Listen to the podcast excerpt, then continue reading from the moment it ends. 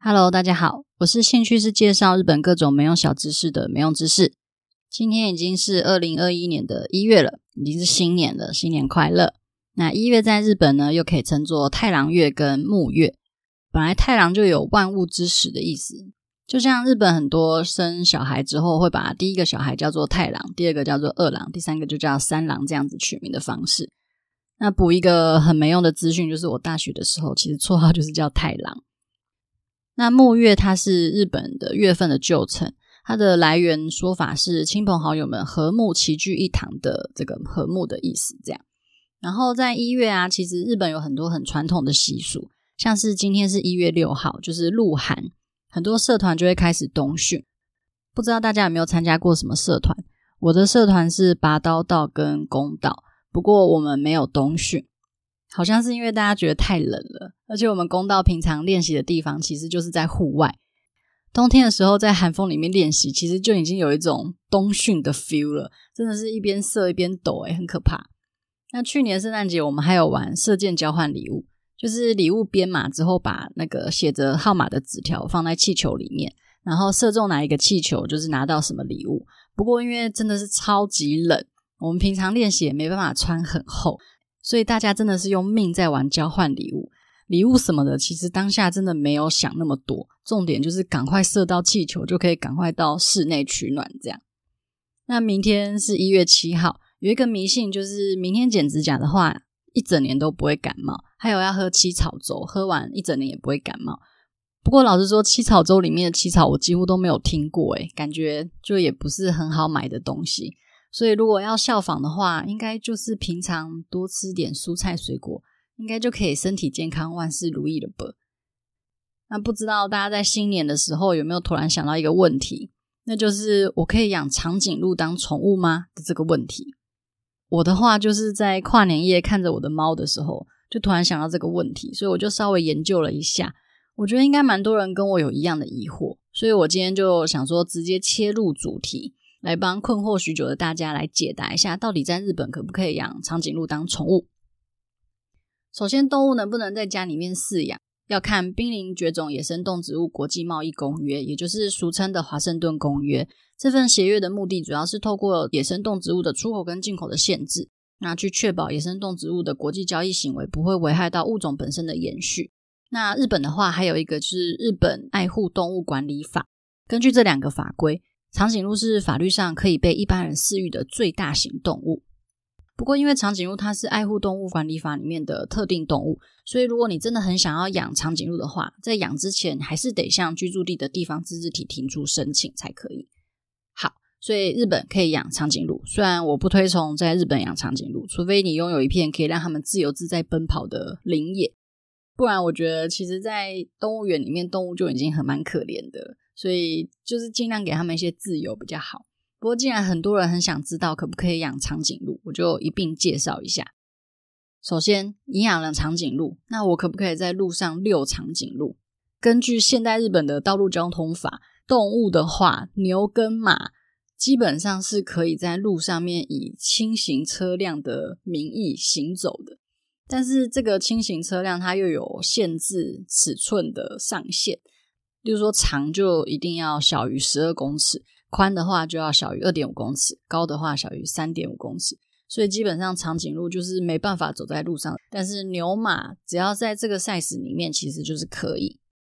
再来就是长颈鹿，它有分血统纯或是不纯嘛。那纯的话，大概就是一千四百万日币，换算成台币大概是四百万有找；不纯的话，大概是一百万台币左右。饲料费根据动物园的一些资料的话，大概一个月是三万台币左右。如果你觉得钱都是小事，最难的应该就是怎么样进口长颈鹿这件事情，还有要怎么通过加速传染病预防法的建议。好啦，就算日本可以养长颈鹿，可是也不要随便养长颈鹿好吗？我们可以来养养猫咪、狗狗之类的啊。说到养猫，我就很想要说一下我在日本带猫咪去看兽医，所以买不起脚踏车的这个故事。大家应该都知道，在日本看医生很不便宜，看兽医更是惊人的贵。这个故事要从好几年前，在一个月黑风高的夜晚，当时我刚从大阪搬家到福冈，然后我上班的地方离我家大概是八公里，其实坐地铁只要二十分钟左右，可是单趟就要花三百六十日币，来回就是七百二十日币。对于一个刚搬完家的穷困菜鸟上班族来讲，这是一顿饭钱，而且你吃松物的话，还是两顿饭钱还有找。所以我那时候就决定要用脚踏车通勤，这样。那我那时候的一个朋友，他知道我决定要用脚踏车通勤之后，他就他就送了一台他不用的小泽让我代步。各位看官应该也知道，小泽的轮子大小大概就是一般脚踏车的四分之一左右。所以当我和其他一些出门买菜的妈妈在同一个起跑线上面骑脚踏车，大概过两秒左右，其实我就已经看不到妈妈们的车尾灯了，而且是物理上的，真的就看不到。车速就是这么缓慢。所以大概短短八公里的路程，我通常都要骑一个小时左右，而且这一小时还不包括我沿路玩宝可梦的时间。我那时候还蛮疯玩宝可梦，所以如果再加上沿路玩宝可梦的话，大概会超过一个小时，我才有办法回得了家。而且我住的地方又有一些上坡啊、桥啊什么的，所以骑起来真的是非常痛苦。所以我那时候就下定决心，我拿到薪水之后，我一定要买一台妈妈脚踏车。好，所以这个脚踏车故事到底跟猫有什么关系？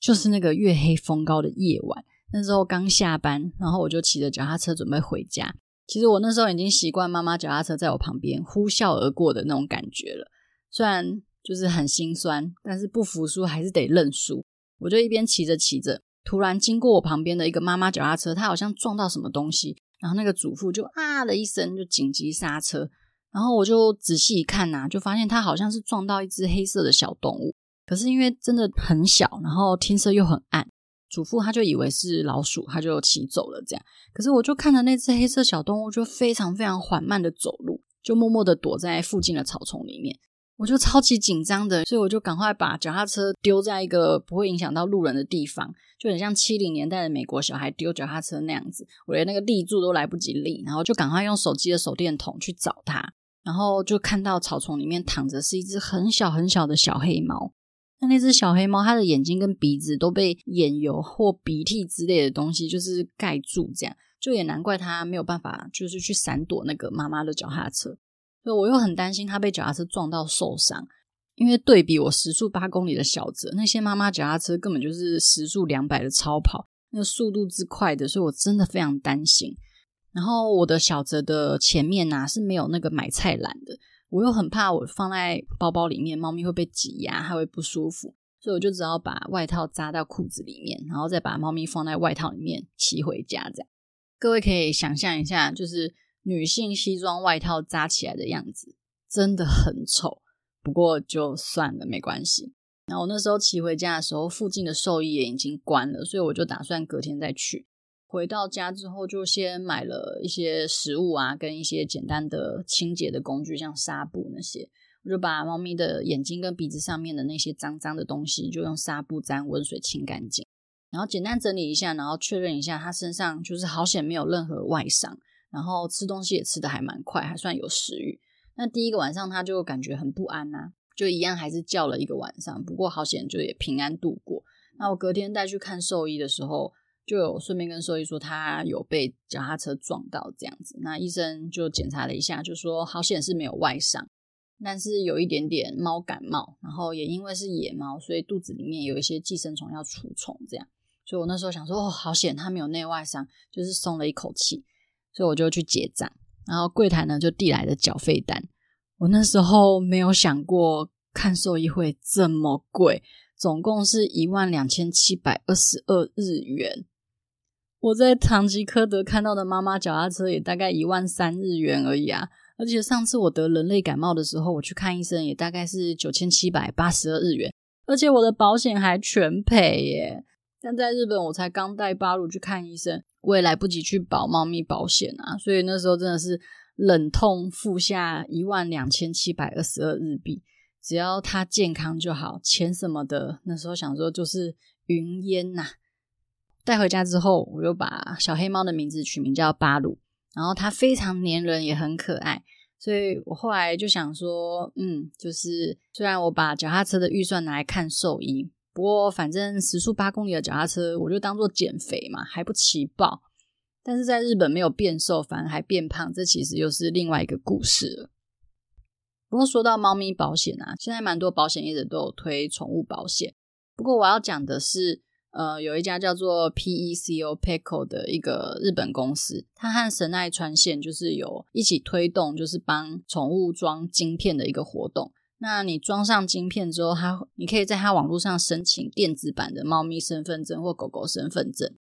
然后还蛮可爱的。然后它的目的就是希望每一个人都可以带自己家的猫猫狗狗去打晶片这样子。然后这个神奈川县也有补助，这样我是觉得是一个很不错的政策。